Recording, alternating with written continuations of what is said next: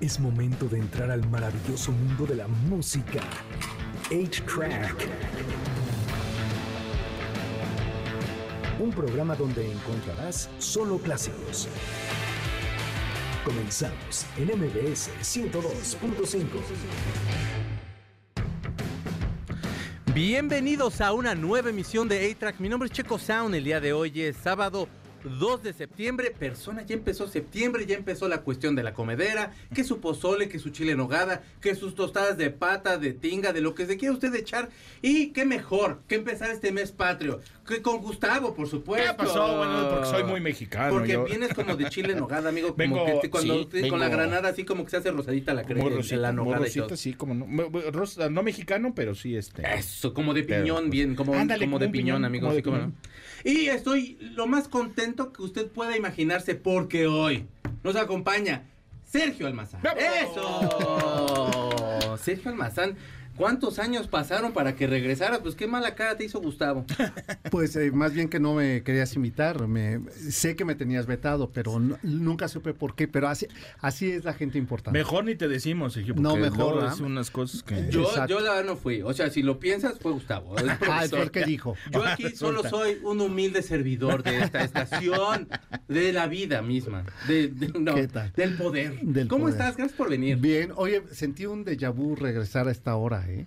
Claro, Sí, Sergio claro. Almazán cabe mencionar Sí. que de 7 a 8 de la noche tenía el programa del cocodrilo y después seguía aquí su servidor. Exacto. Sí, aquí nos conocimos Sí. entrando y saliendo de, de Sí, cabina. Sí, sí, sí. Sí. Y me debes un programa, pero lo vamos a platicar ahorita. Vamos O a sea, no- todavía no me recibe, Sí, ya me y ya está está reclamando, por eso no uno- quedamos de hacer uno de bolita de nieve. Exacto, y, y sí, no nos lo y hemos- uno de no la Lupe. dado- Y el de la Lupe, ¿cómo no? Sí, sí, sí. Grande. Bueno, ya, ya habrá oportunidad. No lo, lo haremos, pero vamos Sí. a empezar este programa. Este es un estreno que tenemos. Este programa va a ser muy diferente porque vamos a estar hablando de María Félix, pero se lo va a pasar a usted que no sabe la de chismes que se va a enterar. Pero vamos a empezar esta canción con esta canción de Manskin. La canción es Honey, Are You Coming?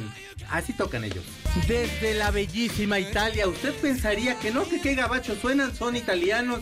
Son Manskin, esta canción la grabaron antes de salirse de gira. Ahorita van a estar con una gira que se llama Rush.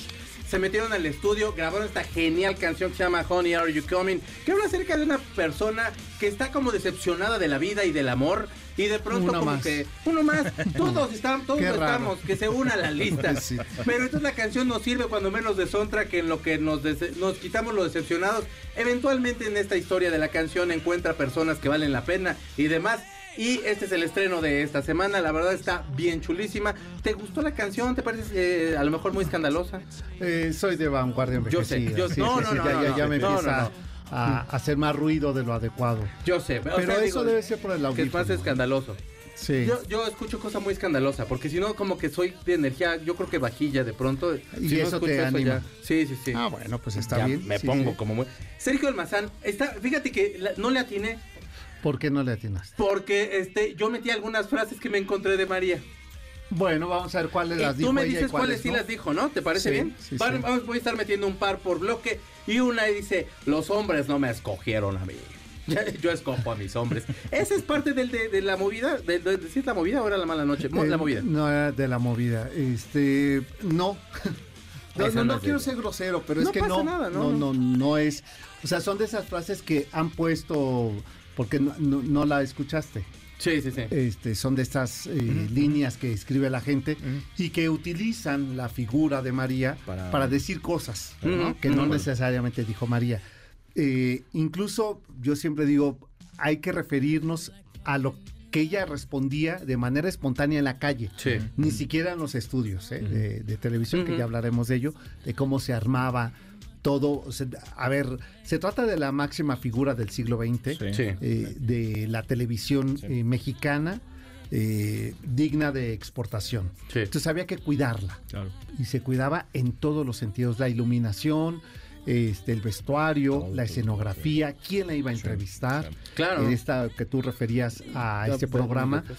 prácticamente es mujer eh, florero Verónica Castro. Sí. Quien entrevista es Jacobo. Sí, sí, porque aparte quien, con quien ten- siempre tenía este pique y siempre había como estas respuestas Sí. fuertes para Jacobo, que digo, detrás de eso había una gran amistad, Nah, pero, sí, sí, pero porque sí, sí. aparte Jacobo, por muy, de- a lo mejor como dicharacherillo, preguntas que echaba, era respetuoso, digo, o sea, Sí, sí, le sí, echaba, no. siempre le, le apuntaba un, sabía. un- un marido más, ¿no? Exacto, además sabía eh, hasta dónde Claro. podía eh, este, involucrar o, o poner vulnerable a María. Sí, por supuesto. Este, y, y ahí vemos, yo por primera vez veo a una Verónica Castro extremadamente pequeña y tímida. Sí. ¿eh?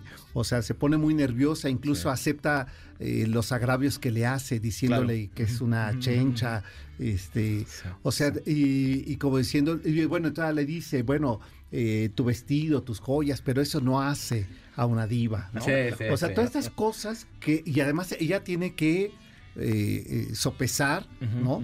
Para pasar a la historia como la que más horas estuvo en una entrevista Sí. con María. Sí, ¿no? sí, porque sí, sí. Y la vamos a recordar Claro. a Verónica Castro Sí. con esa y con la de Juan Gabriel. Juan Gabriel. Sí, es que O creo sea, que son las más importantes. O sea, cuando más de las que yo más recuerdo, a lo mejor me acuerdo de un verano que sacaron a Enrique Guzmán a, a- Sí, a- a a Angélica Alejandra- María. Angélica María, y Ahí, estaba hasta Angélica Vale ahí entre el público, Sí, una sí, con los caifanes, pero vaya, me refiero a este tipo de figuras eh, impresionantes, las, las eh, digamos, las épicas.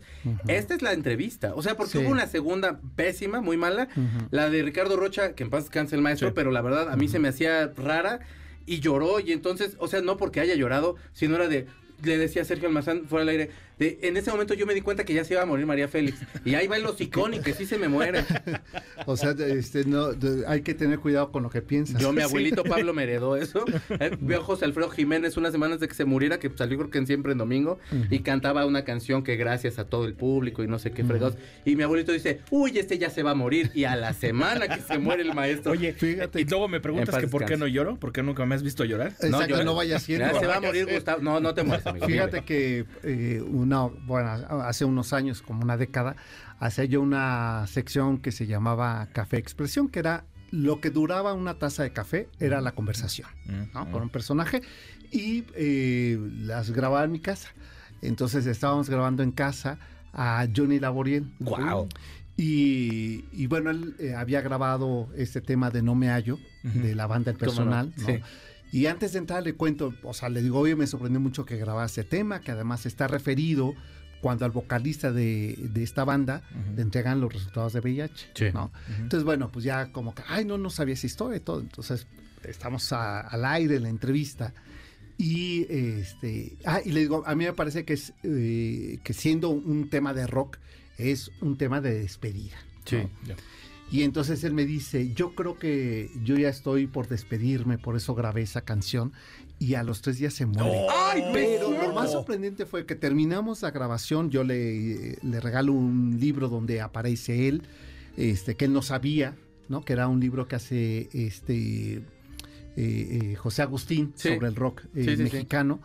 Y se lo regalo, y cuando va de salida, ustedes conocen a, a Miguel García, este, me dice, creo que es su entrevista a testamento. Le dije, ay, no, no seas grosero.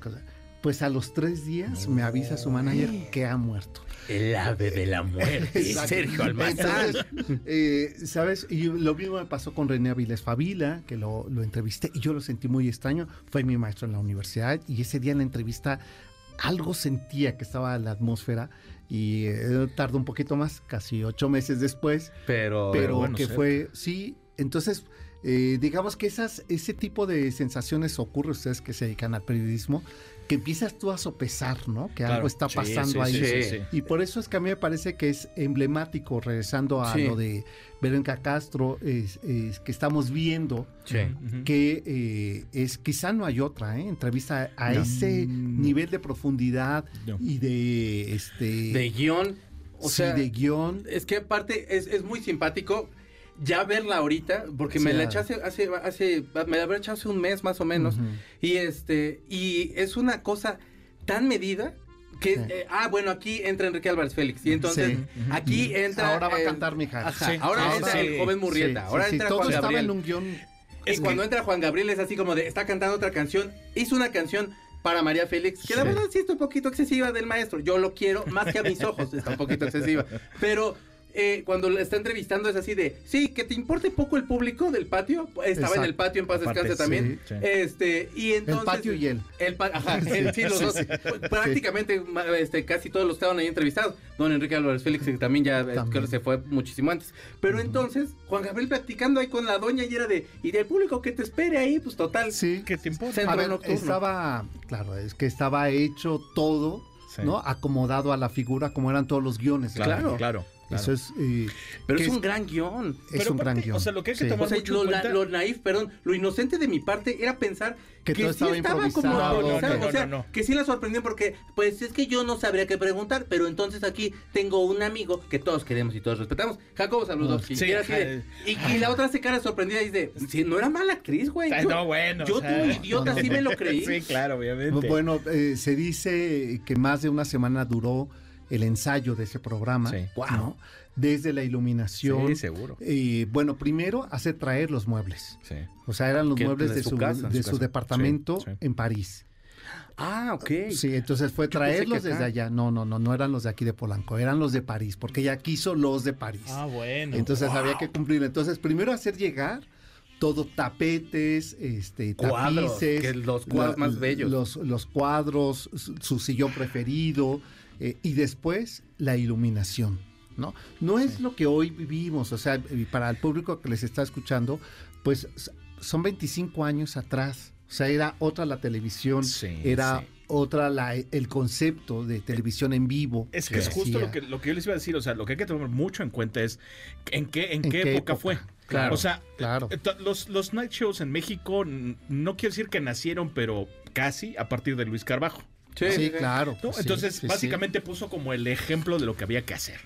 Y a partir de ahí, yo no me acuerdo de ninguno tan exitoso como en vivo con, con Verónica Castro. Rocha Es que Verónica y, con- y Castro, Verónica Castro Para casi mí, cada uno de los sea, porque los de Rocha son de años después, que son los en vivo y Sí, todo eso. sí, sí, sí, sí. Pero Verónica, aparte, tenía un carisma enorme la mujer. Sí. Y creo que esa bestia nada más la pudo haber domado Verónica Castro. Claro, porque claro. sí, algo como que sabe hermano. ser el colchón. Y, Y el su hermano, el güero. el güero Sí, Castro. sí. O Sí, sea, cómo no. solo así.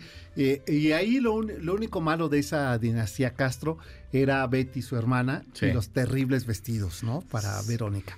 Pero yo creo que hasta todo eso tenía que ver con lo naif, con lo quiche del Exacto, programa. exacto, Sí, que sí, tenía que ver con la empatía de, de la, con Sí, la gente, ¿no? con Que ya tenía desde, sí, sobre, ella- sobre todo desde Rosa Salvaje, ¿no? Que ya era como... Pero, Claro. oh, pues es Pero del que no la conocíamos como entrevistadora. Más bien, ajá, exacto. Y ahí en ese momento Sí, eh, sí. rompe la cámara. Sí, ¿eh? sí, o sí, sea, traspasaba y entraban a las habitaciones de millones de casas. Es muy difícil hacer ese tipo de programas porque cómo llevas diario a personajes tan fuertes. En ese ritmo, o sea, eh, primero mantener la calidad de personajes, ¿no? Sí. Yo recuerdo otro que te que si no lo has visto, búscalo, que es a Olga Guillot.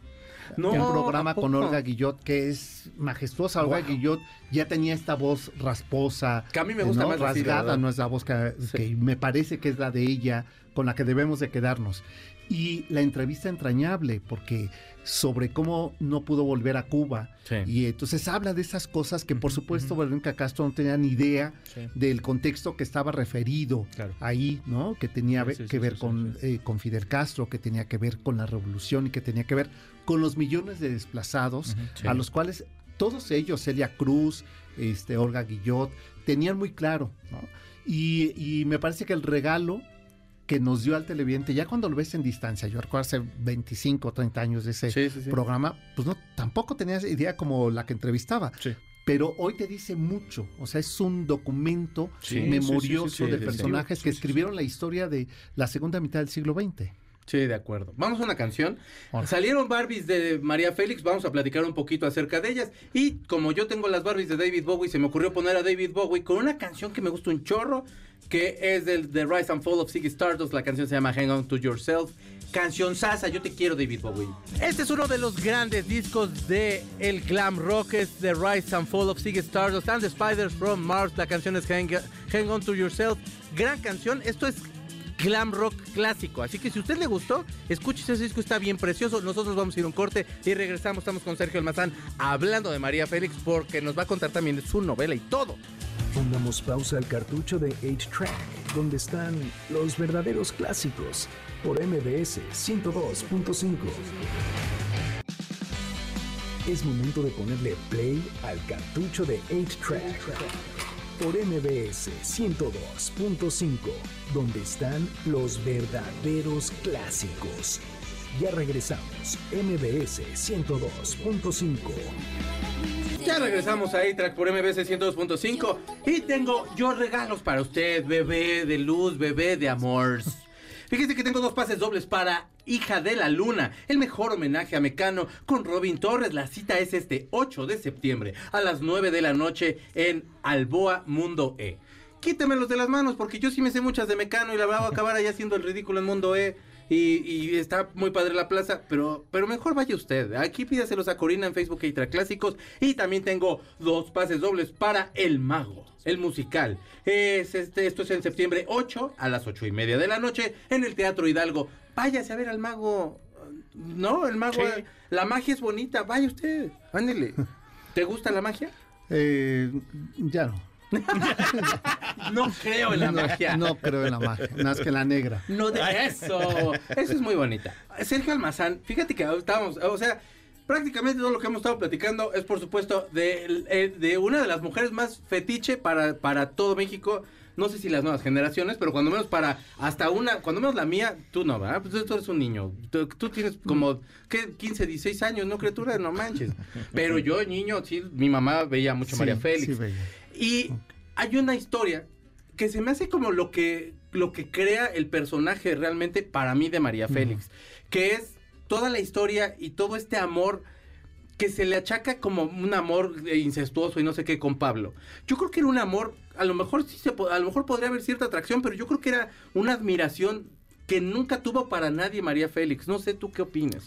A ver, bueno, voy a contestar no en función de lo que yo opine, sino más bien de lo que ella contestó cuando se lo preguntó Krause. Sí. Eh, Enrique Krause empieza a escribir eh, la biografía de María a través de unas entrevistas ¿no? que, que le hizo a María eh, a principios de los 90. Y cuando llegó a ese tema de cuál es el amor de tu vida, María, eh, María dice, yo solamente tuve uno porque el perfume del incesto no lo tiene ningún otro amor. O sea que sí. Y, y le dice, eh. Agustín Lara, Ah, ¿no? Y dice, no, no, no, si él no era mi pariente, Claro. ¿no? No te confundas. Entonces le dice el nombre Pablo, que es su hermano, seis, eh, hay una confusión sobre eh, este, la fecha, si eran seis años más grande Pablo o cuatro años más grande que María. Eh, y Krause le dice, ¿y tu hermano? No, a mi hermano este, lo mataron en el colegio militar, ¿no? Krause se va con esa pregunta, ¿no? Al aire le hace mucho ruido, es que la frase es fulminante. Sí. El perfume del incesto Sí. no lo tiene otro amor. diablos. Y entonces pues va a preguntarle a las hermanas quién es Pablo, qué pasó, sí, efectivamente lo habían eh, matado en el colegio militar. Y Krause se va al colegio militar a buscar la fecha, ¿no? a saber un poco más de Pablo para alimentar esta Claro, biografía. claro, sí, sí, sí. Y encuentra algo que le cambia la historia. Y entonces regresa con María y le dice eh, Krause a María, usted me ha mentido con respecto a Pablo. Y María le responde, sí, nada más que yo dicto mi historia, no usted. Claro. ¡Oh, por Dios! ¿Qué encontró? Y él, y él concluye ahí, todo esto te lo cuento porque lo pone en el prólogo de por qué abandoné el proyecto. Ah, y se lo ok. da a uno de sus asistentes y él continúa y, y termina saliendo esta historia bajo el sello de Clio. Cuando yo empiezo a escribir hace 10 años, bueno, un poco más, eh, casi 20, la, la novela de María, Ujú. tenía como alumno en la Ibero a Daniel Krause, el hijo Sí. de, León- de Enrique Krause. Y le digo, le hago esta pregunta, oye, ¿y qué fue lo que encontró? ¿no? Me dijo, ah, no, no sé, pero pregúntale a mi papá. Me da su teléfono, localizo a Enrique, y Enrique me dijo, pues mira, esta es tu chamba.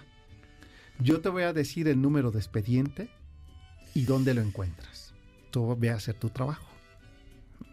Entonces fui, eh, no te dejan, o sea, a ver, Sí, es complicado. eh, claro. a ver, es el colegio militar, Sí, son los sí, archivos militares. sí, sí, sí, sí. ¿no? Y hoy más que nunca están eh, Privado, difíciles, privado, sí, eh, sí, sí. Y bueno, lo pude ver, lo pude fotografiar y decía dos cosas. Eh, Pablo no había muerto de un balazo, o sea, sí de un balazo, pero que él se dio. Ah, se desvivió. Sí. Y la otra es que además tenía episodios, le llamaban así, delirio tremens. Eso responde que algo pasó Claro. en la psique, en las Sí, emociones sí, de sí, Pablo. Sí, sí, sí, sí, sí. Con lo cual me dio el leitmotiv de mi novela. Dije, Claro. aquí está la historia. Y esto me responde otra cosa. Miren, seguramente muchos de tus radioescuchas, de sus radioescuchas, son muy jóvenes y no saben quién es Sí, María Félix. sí. En esta reedición, el primer capítulo describo quién es. Mm. Está hecho en primera persona, dice, Sí. eh, soy María, soy la serpiente, y todo eso después van a empezar a entenderlo y googlen, ¿no? María y la serpiente van a ver su collar. María y la estrella vacía y se van a encontrar la película. María, y ese, eh, ese, esa manera de escribirla para mí era explicarle a una nueva generación quién es María Félix. Y con ello responder a esta pregunta. ¿Qué es ese amor? Que después entendí muchas cosas.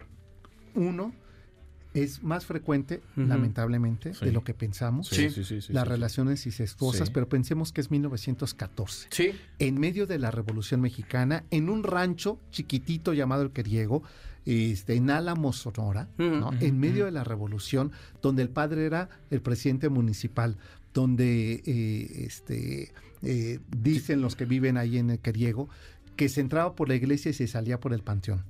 Era una sola avenida. Había solamente cinco familias, menos de 200 habitantes en 1914. Sí, pues claro, está. O sea, nada. eh, no se justifica. Lo que quiero decir, No, este no, es el contexto en el que le toca crecer emocionalmente a María. Síntesis, María, para mí, mm, es una mujer enormemente bella, quizá la mujer más bella del cine mexicano. Sí, sí, de acuerdo. Eh, en palabras de Monsiváis decía que era la enorme be- belleza fílmica, pero era como asexuada. Sí, porque se veía No, no, de- no. la fuerza con la que actuaba Sí. todo. Sí, Sí, entonces sí, ahí te das sí. cuenta que está el embrión Claro. de Pablo y de ella mezclado. se lo comió, Sí, ¿no? sí, se sí, lo, sí, sí, sí. ¿no? Como que Sí. lo revive. Sí, sí, sí. ¿no? Sí, sí, sí. Porque es un hecho tragiquísimo. Sí. Fue tan trágico que los padres de María, cuando muere Pablo, eh, le dan muerte civil a María. Sí. ¿Qué quiere decir esto? Que es- antes hasta el 72 en México había algo, esta figura, que era los padres o los hijos iban ante un juez y decían renuncio a mis padres o renuncio a mis hijos. Y renunció y le hizo firmar el padre de María a toda la familia que desconocían como hija y como hermana a María Félix, a quien la culparon de la muerte del hermano. Sí. Entonces, ese cadáver simbólico que carga María Sí. la convierte en esa dualidad, ¿eh? en esa eh, hombre-mujer que la Sí, vemos sí, ahí. sí, sí, Sí, sí, es enormemente fuerte. bella, Sí, ¿no? sí, sí, sí, altamente decorada, es casi barroca, ¿no? Pero no es Marilyn Monroe. No. No, no, no, bueno, No, no, es o completamente sea, diferente. O sea, lo que quiero decir con eso que no es la sensual, Exacto. Sí, nunca no, no, no. es sexual. Sí, no. Y eso es- a mí me sorprendió mucho. Pero es de que es hermosa, pero es la avalancha que, que es de personalidad. Sí, sí, sí, que sí, es lo que es realmente el Sí. imán que tiene ella. Ahorita seguimos platicando, vamos Sí. a una canción. Esta canción decían que José Alfredo Jiménez se la había escrito. Se la fue, María decía que fueron y se la cantaron a- en Argentina. El hijo de José Alfredo Jiménez luego dijo Ah, que no, que que, no. José Alfredo se lo escribió ¿A una, a una prima. A una prima. Que, como que le había gustado. El chiste es que primos, ¿no? Ya saben. Y la cuestión está que Seguimos con como los sea. incestos. Ajá. O sea, programa de que, que programa para que usted entienda que eso no, amigo, por favor. No. Pero canción que donde suene José Alfredo Jiménez, que esta es la mejor oportunidad que yo pude encontrar para ponerlo y que a mí me da mucho sentimiento, él es Don José Alfredo Jiménez con ella, gran canción. Te quiero, José Alfredo. Esa voz preciosísima que nadie más podría haber tenido, esa interpretación hermosa. Es por supuesto de José Alfredo Jiménez, en donde estés te mandamos todos un beso. Vamos en esta cabina Sí. porque se le quiere, ¿no? Sí, no, no, no, y se le Sí. respeta, se Sí. le admira. Letrista y es el gran educador sentimental de este ¿Cómo país. no? Por supuesto. ¿Cómo no? O sea, no es Sí. cierto esa de te vas porque yo quiero que te vayas a hablar, que tú- yo quiero te detengo. Eso no. Eso no. Pero bueno, cuando menos para la borrachera están muy buenas. Pero vamos a un corte y regresamos. Sí. Y ahora seguimos platicando de la doña. Venga. Pongamos pausa al cartucho de 8-Track, donde están los verdaderos clásicos, por MBS 102.5. Es momento de ponerle play al cartucho de 8-Track, por MBS 102.5, donde están los verdaderos clásicos. Ya regresamos, MBS 102.5. Ay, ya regresamos a esta. Por MBS 102.5. No llore, nada más se cayó y se raspó su rodillita, bebé. Tengo yo un pase doble para Mentidrax. Que la verdad, a mí me gustan mentiras, pero Mentidrax está Rifa. mejor. Rifa. Está mejor, pero Yo no bueno. lo he visto, fíjate. Está ¿Y súper bueno. Sí, Ya, no, hombre. Porque Ah, a mí la otra me da un poquito de flojera. Fíjate que arman más, arman, arman un super ambiente. Se pone Pues, bien es, padre. es que siempre la peluca y la lentejuela Claro. Claro, gana es- más. Es el espectáculo. Y sobre todo los que somos calvos, pues nos, eh, nos jala Ah, más. no, bueno. sobre todo la peluca, pues me refiero. Pues ahí está, usted se puede ir, tengo un pase doble para usted para este 9 de septiembre a las 8.30 en el Teatro Aldama. Vaya a ver Mentidrax, quítemelo de las manos, Facebook Extra Clásicos con Corina Persona, que pone subtítulos y ya le chulearon cómo produce Exacto, todo. el programa que en, sí, que en muy video. chulo, sí, sí, sí, que lo hace muy bien y ya estoy viendo que sí. Para que veas aquí. No, aquí hay producción. ¿Cómo se nota donde el chino sí le pone dinero? No, No. bueno, fuera. A esto lo pagamos, lo pago yo. De todos, Ah, ya- sí, yo- bueno, todos- sí, casi toda- todos toda la millones. barra Yo como la abuelita de. Chachita, yo soy, como la abuelita de Chachita, la que sí tenía sí, dinero, sí, sí. estoy muy solo con mis Sí, que millones. era Mimi Derba. Sí. Mimi Derba, la gran Y, y- productora de y cine. dije, ¿en qué me lo gasto? Pues sí. Nos traemos a mis amigos. Exacto, les hago su programa. Y claro, pero sí se nota donde hay más presupuesto. ¿eh? Este, Ponle un poquito al cocodrilo. No, no, pero el coco- eh, eh, escuchen el cocodrilo de 4 a 5 de la tarde todos Así los es. sábados. Me robó mi horario, semana. ¿eh? Yo estaba a, los a las 7. A mí me dijeron, recórranse, y yo de, bueno. Y Así luego ya váyanse las cuatro. recorriendo. Como en el camión. Yo hasta pensé, yo hasta dije, más. yo hasta dije, se me hace que Sergio sí tiene vida porque, o sea, nosotros como de Sí. plano, pues a estas horas. No, yo no ¿sabes, como. no? ¿Ya no comes? No, ¿Ya no pues comes? no, pues es a las 4. Pues sí. Pero- ¿Cómo llegó al programa? pero- Pero, no me voy a quejar, vamos a sí lo tienes nuestro. vida, Sergio Almazán. Sergio Almazán. De novela. Puro Nada drama. más, puro drama. Lo mío es puro teatro. ¡Ah, qué rolón! Teatro. Oye, ¿qué? ¿Cuál sería tu top 5 de películas de María Félix? Eh, a ver, bueno, sería La Generala, Eso. este, La Cucaracha, ¿Cómo no? El Peñón de las Ánimas.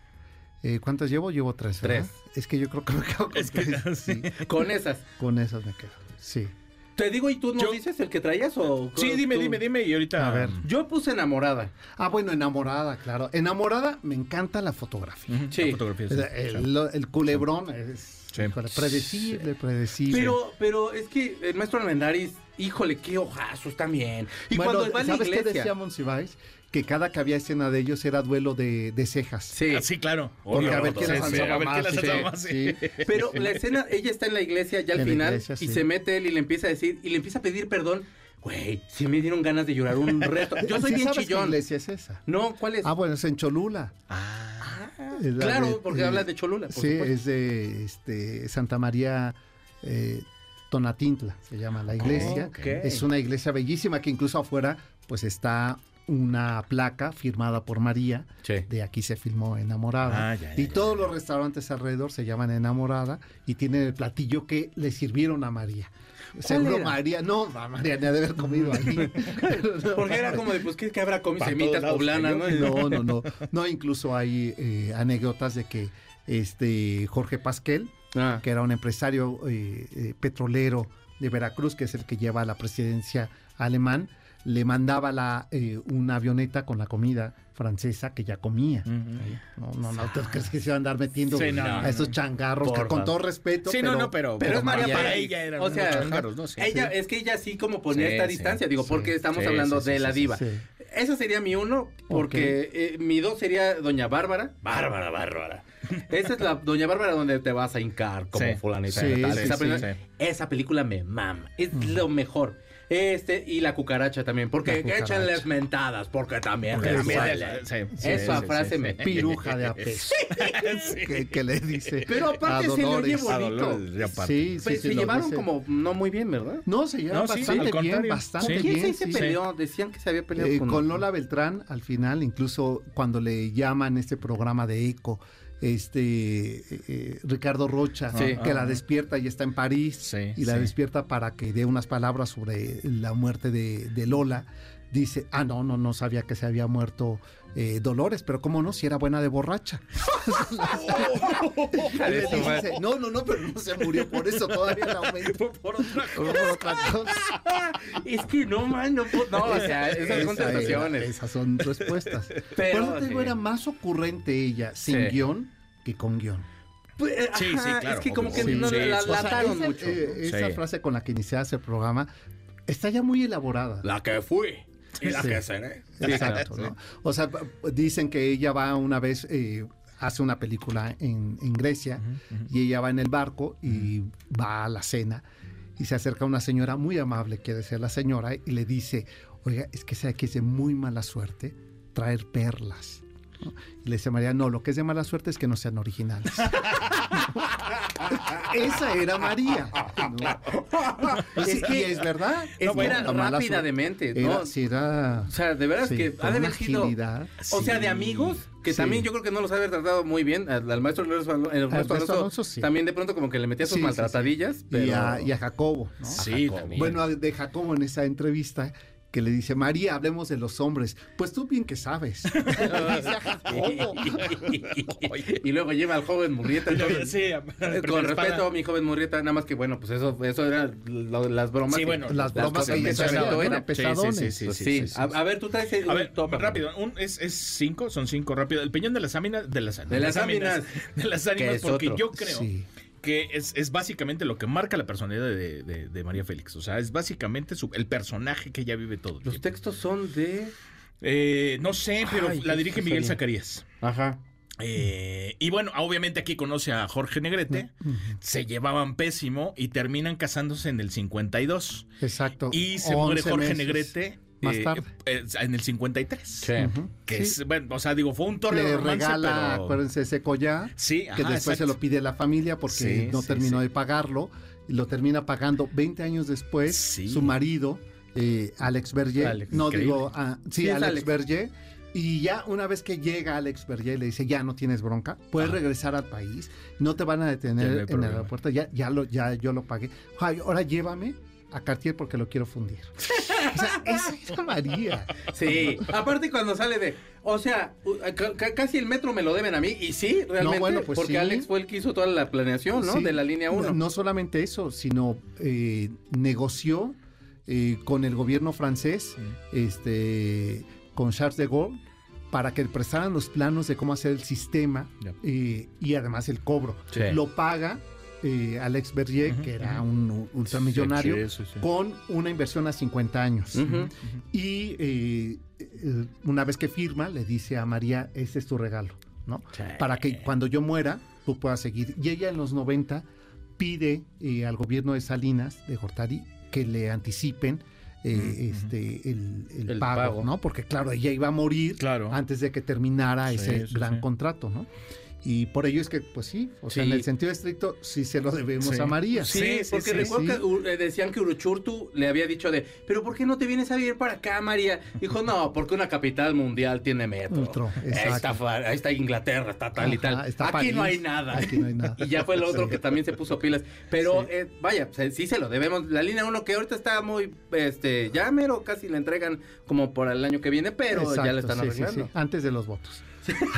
Algo hay que entregar. No, pues sí, no, no hay algo para votar. Ah, perdón.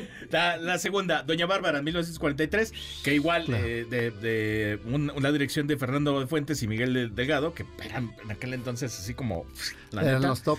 Y, que por cierto, María no iba a ser el personaje. Exactamente. Era Ella Isabela fue- Corona. Salió, digamos, como Wow. de carambola y, y- y bueno, pues se lo... No, se la lo impusieron. Eh, bueno, Ajá, este, incluso la historia nada más contaba que era de... que Rómulo Gallegos este, demanda a, a los guionistas Sí, sí, sí, sí. porque le habían prometido a la gran estrella que era Isabela Corona a que hiciera el personaje y cuando le presentan a María dijeron, "Y esta mujer... que-". ¿Qué onda? porque María era tartamuda, ¿eh? Sí. Además, sí. sí. O sea, Me enteré este, hace poco. Sí, sí, sí. Quien le enseña lo que supo, porque supo nada de actuación, Sí. se lo enseña a Gabriel Figueroa. Wow. Se encerraba días enteros. Pero aún a- así, sí. Rómulo termina aceptando que es su Doña Bárbara. O sea, Pero- bueno, cuenta la historia que en A algún, ver, en pues, algún le hacen momento- decir a billetazos. Bueno, digo. Este, pues sí, a ver, y no lo hace mal. No, no, no, no, la De- verdad es que. Decíamos cosas que ocurren por primera vez en el cine mexicano con esta película.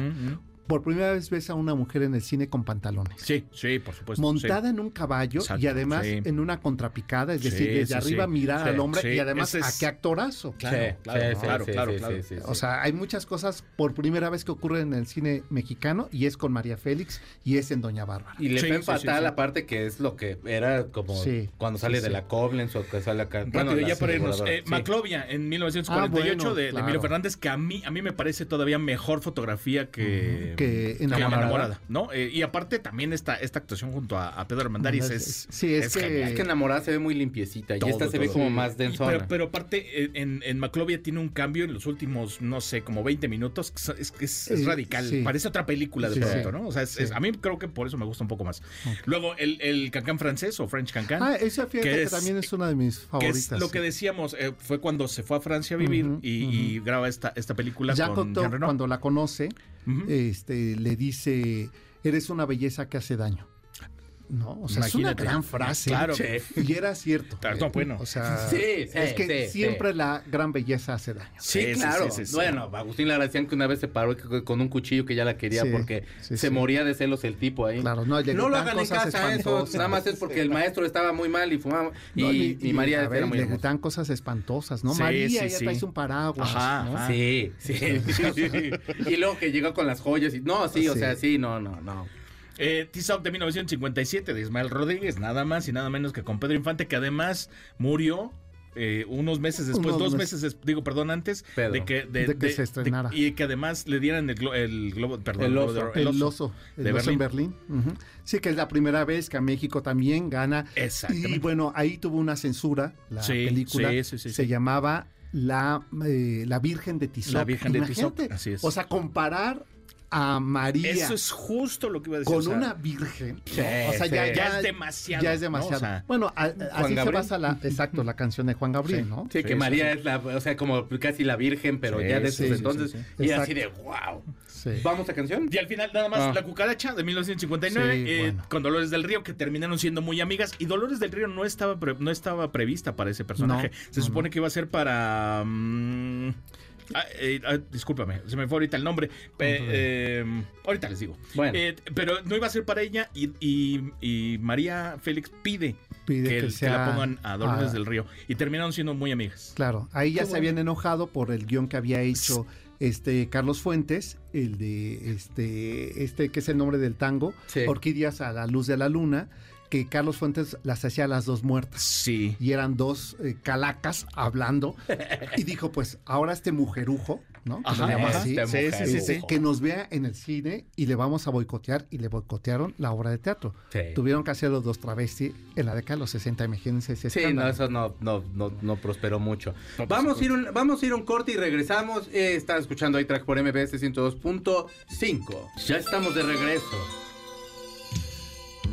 Mm, ¿Qué es esto, perdón? Mentiras también porque Por el musical. vas a hablar del, no, y de la, del cine, ¿no? Ah, claro, pero eh, sí son de, de veras los pases. Ya sé.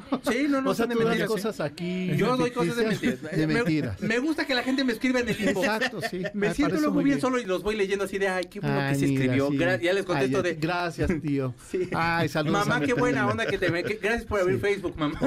Mamá, ese nombre ya lo ocupaste 10 veces. Por Abre favor, otra cuenta, ábrete por otra favor. cuenta. Cuenta y otra colonia. Este programa ya cumplió ocho años. Tienes ocho años escribiendo con el mismo nombre, mamá, Exacto, por el amor de pues Dios. sí. Tengo tres pases dobles para que usted viva la experiencia en Cinépolis. En formato tradicional, de lunes a viernes. Váyase a- al cine, bebé. Váyase a ver. ¿Qué hay ahorita en el cine? Eh, Blue Beetle, váyase a ver que está. Que, que- que para que vea cómo nos ven en Estados Unidos. Sí, porque. Este, a mí- bueno, ya. Pero bueno, este. Sergio Almazán. No, es no, cierto, no, sí, que vayan. vean lo que quieran. Vayan a ver lo que quieran, fíjense. Vayan- Taylor Swift no va a alcanzar porque esos boletos ya volaron. Oye, perdóname, hace ratito que no les dije quién, para quién era el, el papel de. Ya, demasiado de la tarde, cucaracha. no es cierto. Sustituyeron a Elsa Aguirre. Elsa Aguirre, claro. Es que se me olvidó el nombre. Si yo tenía el rostro. Ándale, sí, pero sí. Elsa Aguirre. También. Sí. Que además se parecían, ¿eh? Un poco, sí, ¿no? sí, Sí, hasta sí, tenía sí, como sí, un sí, lunarcillo sí, ahí, sí, sí, sí, como sí. coquetón. Buenas las películas con Mauricio Garcés. ¿Cómo no? Bueno, otro, El otro. amor es como el demonio. Sí, sí, sí. Sergio, fíjate que este tienes, por supuesto, un lazo bastante fuerte con María. Me gusta mucho el libro porque, por supuesto, es esta es esta María como ya dándose cuenta que ya no va a estar en este plano. Siempre, siempre se me hizo mucho fetiche que, que, que yo creo que era completamente planeado que se muriera el día de su cumpleaños. Que se muriera a los 88. O sea, pero yo sé que ah, simplemente coincidió. Pero como que había una cuestión como de, no nada más voy a hacer toda mi vida un misterio, no, no van a saber ustedes nada, sino aparte voy a hacerlo de esta forma misticona y aparte lo voy a hacer también porque alrededor de la muerte hay tantísimas cosas, pero me conmueve mucho toda, todo lo que estás tú escribiendo. O sea, es como sí pensar que por su cabeza está pasando Pablo, su nana, etcétera, de personajes, todos los, todo esto. Hay una parte que se me hace es muy, muy fuerte, que es de cómo me voy a, una, cómo me voy a morir en la calle y me van a ver todos muerta ahí. Y eso es muy de ella. O sea, por supuesto que sí lo, sí la leo y digo, es que sí la poseyó. o sea, sí te poseyó así de, de, de wow. O sea, sí estoy escuchándola. Prácticamente estoy la voz de María, sí estoy escuchándolo en ello. Ah, pues mira, primero gracias por el halago que haces sobre. Es bien difícil escribir en primera persona cuando no eres tú. Sí, claro. Eh, aquí, eh, después de. O sea, me tardé ocho años escribiendo esta novela. Y como al quinto año me di cuenta que lo que estaba haciendo era hablando del personaje y que mi pretexto era hablar de la persona. Sí. Y, dije, no, pues claro, estoy repitiendo las frases que decía ella en las películas o en las entrevistas. No, tengo que buscar su voz íntima. Y bueno, me la llevé a psicoanálisis. este, la psicoanalista me dijo más o menos qué es lo que le había pasado emocionalmente. Y ahí fue donde encontré esa voz. Y, después dije, ah, ¿y qué tal si ella me cuenta su vida? En el momento en que hay que hacer el corte de caja. Y dices algo que eh, hay una teoría dentro de la narrativa, pero también en psicoanálisis, que es eh, las divas, que está más cercano a lo divino. Y lo divino siempre tiene un halo de misterio.